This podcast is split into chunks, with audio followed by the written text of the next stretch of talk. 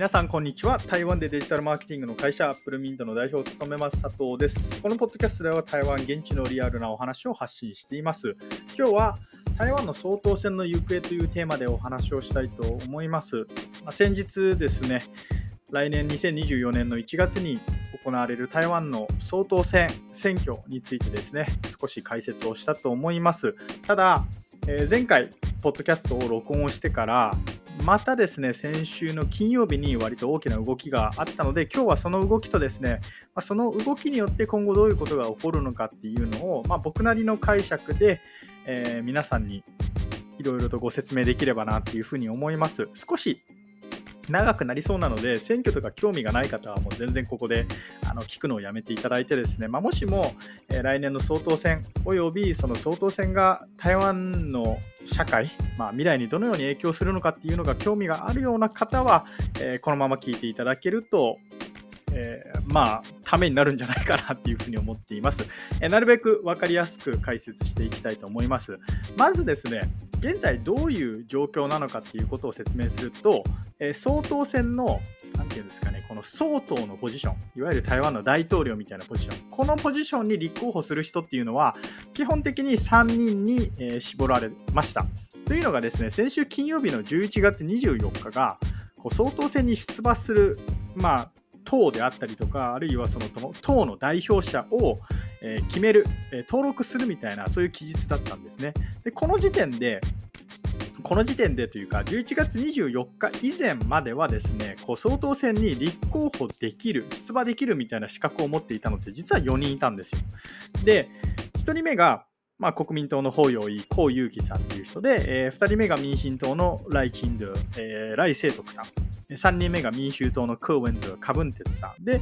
4人目が無所属のゴー・タイミン、テリー・ゴーさんだったんですね。で、もともとは国民党と、民衆党、そのホーヨーイっていう人とクーウェンズ、ごめんなさい、コウ・ユウギさんとカブンテツさんがですね、まあ、日本でいうなんか自民公明みたいな連立政権みたいな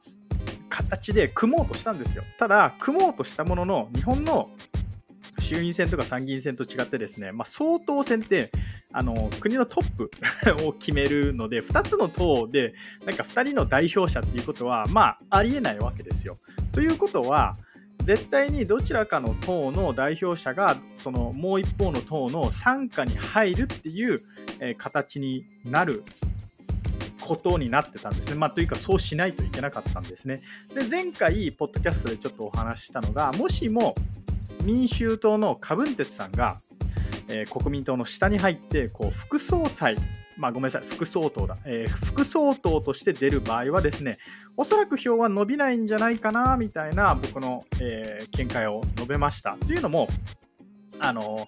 現在、カブンテスさんを支持している方っていうのは、基本的に国民党も民進党も嫌いっていう人が多いんですね。でなので、もしもカブンテスさんが国民党の副総統として出るっていうのであれば、なんか無効票、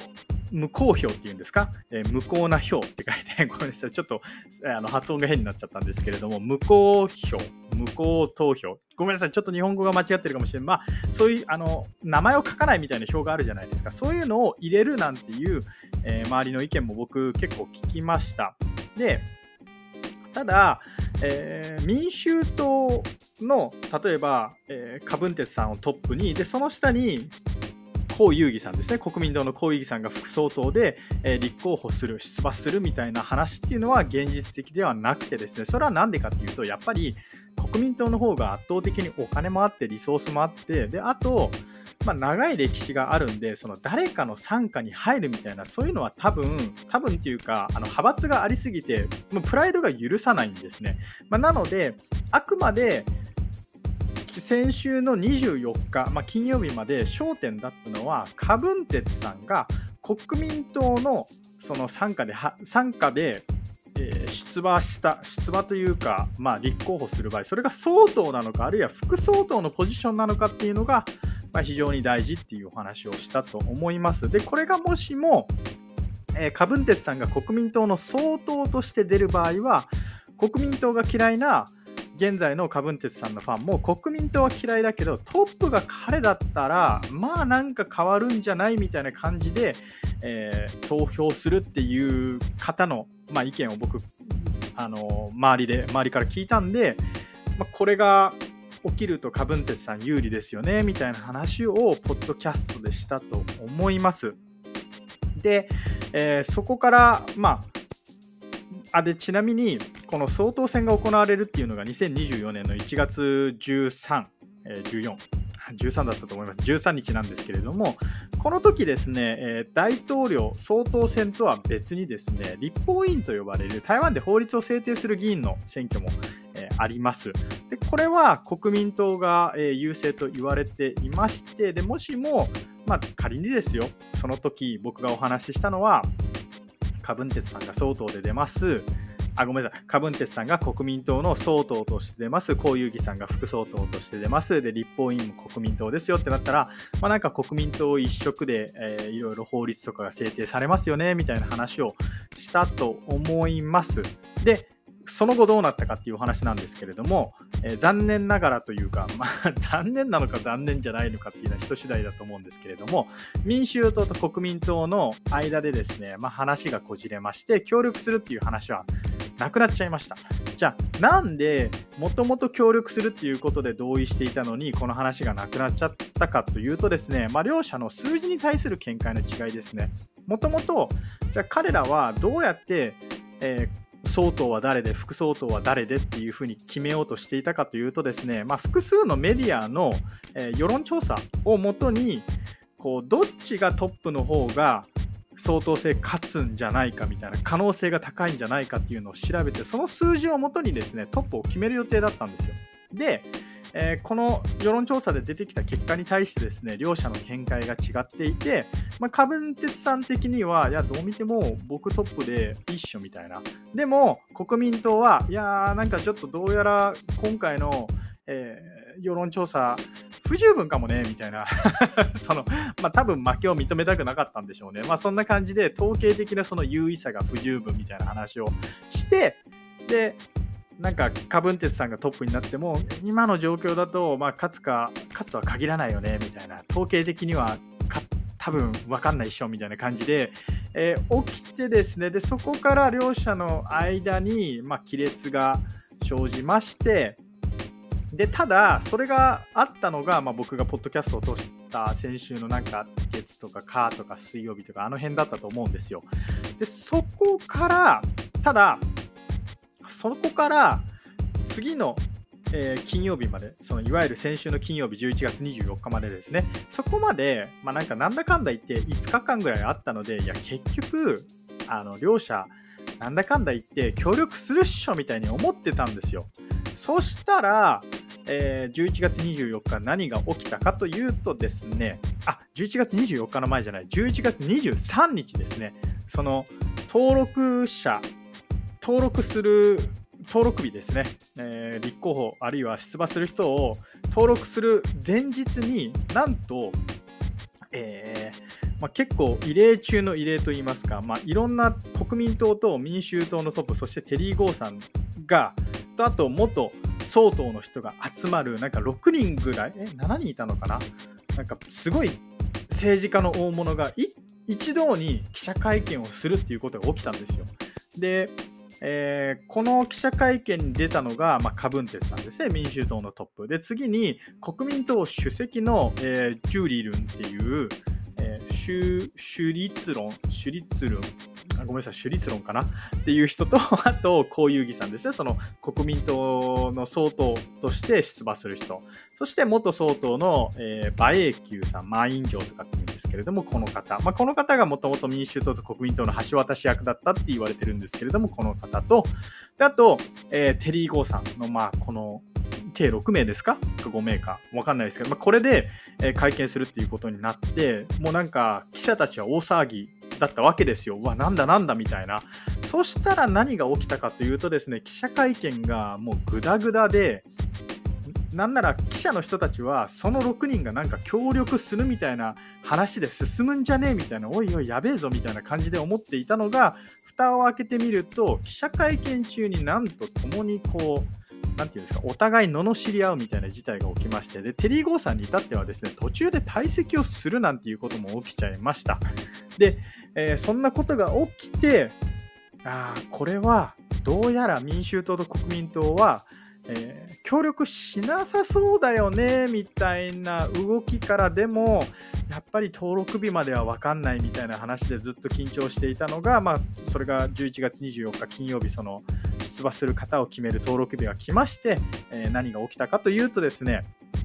結局、どんでん返しは全くなくて、えー、国民党は江遊義さんをトップに据えて、副総統は元テレビコメンターかなんかの、えー、方、僕ちょっとよく知らないんですけれども、その方を副総統として、えー、出馬しますっていう話をして、で、カブンテスさんは民衆党のトップして、トップとして出ることになって、で、副総統はですね、えっ、と、新語案っていう真の光、え新しい光って書いてですね、まあ、これ、え台湾の、ま、財閥とまでいかないんですけれども、すごい大きな、えまあ、集団があるわけですよ。そういうなんかコングロマリット的な。その会社の、その集団、コングロマリットの、えー、会長さんのなんか、なな何か、えっと、娘さんかなんか、まあまあ、とにかく、すごい人脈がある方ですね。その方が副総統になって、で、驚いたのが、テリー・ゴーさんで、なんと彼はですね、出馬を取りやめてしまいました。で、彼は今回、総統選に、こう、立候補、出馬するためにですね、広告費をかき、ま、かけまくって、あの出馬に必要とされる何十万もの署名を集めたにもかかわらず、出馬を取り消したんですね。で、この動きの背景にはですね、出馬をやめてどうやら、カブンテツさんのサポートに回るっていうふうに、え現時点で言われています。っていうのもですね、ケリー・ゴーさんは国民党を嫌っているっていうふうに言われています。彼はもともと国民党のトップといいますか、まあ、国民党から、え選挙に出たいっていうふうに思っていたんですけれども、まあ、なんだかんだあって国民党にこうこれに関しては拒否をされまして、それ以来国民党結構嫌ってるっていうふうに言われてるんですね。で、えー、まあ、一方のカブンテスさんももともと国民党は嫌いで台北の市長として出馬してでその当時はなんと、えー、民進党の協力とかを得ていたりとかするんですけれども、えー、そこから8年経ったのかな、まあ、もっとか、えー、10年ぐらい経ってですね、まあ、今ではカブンテスさんは、えーまあ、国民党はあんまり好きじゃないと。でも今回のでも分かったと思うんですけれども、あんまり好きじゃないと。でもそれ以上に民進党も嫌いみたいな話になっています。で、じゃあ、えー、どうなるかっていうと、ちょっとお話したように、テリー・ゴーさんがカブンテスさんのサポートに回るっていうふうに言われてるんですね。まあ、っていうのが、2人ともなんか敵は一緒で、えー、ていうんですか、思想も似てなく、うん、思想に関しては僕正直似てるのかどうかっていうのはあんまりわからないんですけれども、まあ、好き嫌いはどうやら似てそうなんですね。じゃあ、このテリー・ゴーさんがカブンテスさんのサポートに回るとどうなるかっていうのを今日最後お話しして、えー、終えたいと思うんですけれども、えー、先ほどちょっとちらってお話ししたんですけれども、この総統選に出馬するっていうのは誰でもできるわけじゃないんですね。あのもちろん資格が必要でして、その資格の一つっていうのが、えー、署名で確か90万の署名を集めるみたいなのがあったんですよ。で、それプラス、まあ、他にもいろんな条件はあるんですけれども、このテリー・ゴーさんが唯一、えー、出馬するのに足りてなかったものが、え、90万票のこの署名みたいなものになりまして、えでこの90万の署名っていうのを彼はですね広告費をガンガンかけまくってでいろんなところに、えー、ご挨拶に行っていろんな方の支持を取り付けて、え、集めて出馬するっていうことになったなる予定だったんですけれども、まあ、先週金曜日に取りやめましたと。でこれちょっと怖いのが今回彼は一応90万の署名を集めてるんですね。で僕、この90万の署名の中には、まあ、適当に署名したっていう人も多分いると思うんですよ。まあ、なので、90万、え90万というか、テリー・ゴーさんの支持者が本当に90万人いるかって言われると、多分そうじゃないですね。でも、仮にですよ、この半分が本当にえリアルにテリー・ゴーさんのことを支持していたとします。で、このリアルにテリー・ゴーさんを支持していた方々がですね、テリー・ゴーさんが言うなら、じゃあ、カブンテツさんの支持に回ろうって考えたとします。そうするとですね、カブンテツさんは、まあ、なんと、なんとというか、90万のうちの半分なんで45万ですね。45万票プラスで入る可能性があるっていうことなんですね。で、今回3人で相当のポジションを争うわけなんですけれども、前回の僕ちょっと選挙の投票数っていうのを見ました。そしたら、前回の選挙では投票数が1400万票あったんですね。で、そのうち、えー、蔡英文さん、まあ、あの女性の現在の総統の方、彼女は800万票を集めて当選し、えー、国民党の韓国瑜っていう方がいたんですけれども、彼は550万票で、あと新民党っていう党も、党の代表、えー、これ何さんって読むのかな？ちょっとあの日本語読みができないんですけれども、彼もですね、実は、えー、参加していたのですが、彼は60万票しか得られませんでした。で、今回、えー、3人がこう総統選に出馬しててこの3人の支持率っていうのが現在結構拮抗してるんですよ。なので、えー、僕の予想なんですけれども今回の、えー、総統選の投票数、まあ、おそらく前回と同じか、んまあ、それ以上になったとしても大体70%ぐらいで、えー、1400万票ぐらい集まるんじゃないかなっていうふうに思ってます。で1400万票で3人で争うってことになったら、基本的には僕600万から700万票、まあ、半分ぐらい、えー、取れば勝ちだっていうふうに思うんですね。で、そうすると、このテリー・ゴーさんの50万あるいは60万票って結構重要になってくるんですよ。まあ、なので、えー、選挙まで残り50日なんですけれども、僕、もしもテリー・ゴーさんが、えー、カブンテスさんのサポートに回るっていうことになるのであれば、まあ、少々怖いかなと、カブンテスさん結構ダークホースかなっていうふうに思っていて、まあ、今のところ、なんかカブンテスさんと、えー、ライ・セイトクさんの支持率っていうのがもう本当にかなり拮抗して、ほぼ同じぐらいらしいんですね。で、まあ、ただ、テリー・ゴーさんの資金面のバックアップとかも多分入ってきますし、あのこれは本当に誰が勝つかわからないみたいな選挙になるんじゃないかなっていうふうに思っています。でちなみに、まあ、一つ言えることが、仮にですよ、仮に民衆党のカブンテスさん、あるいは国民党の江遊義さん、えー、この方々のどちらかが勝つとですね、まあ、現在の台湾のちょっといわゆるリベラルな感じ、LGBT とか、なんかそのゲイの結婚、えー、承認しますとかっていう流れは、一旦ストップするかなっていうふうに思っています。というのが、えー、カブンテツさんはですね、ゲイの方に対して、こう、あの、なんていうんですか、精神科医を、精神科医に行けとか、あるいは国民党も ゲイとか LGBT に関して結構否定的な意見を持っていたりとかするので、まあ、やっぱりあの台湾のこの総統選のすごいところというか興味深いところってリーダーが変わると本当に結構、まあ、社会が変わるのでだからこそみんなこれだけ投票に行くんだなっていうのを、まあ、台湾に住んでてすごい実感します。まあ、日本もね、こうなったらいいなっていうふうに思うんですけれども、いかんせん、この誰がリーダーになっても変わらないっしょみたいな 空気が日本はあって、で、実際結構そういうのはあると思うんで、まあ、そうですね、台湾みたいにいつかなったら、まあ、面白いんじゃないかなっていうふうに思っています。ということで、本当にごめんなさい。あの、すごく長くなってしまったんですけれども、以上、アップルミント代表佐藤からですね、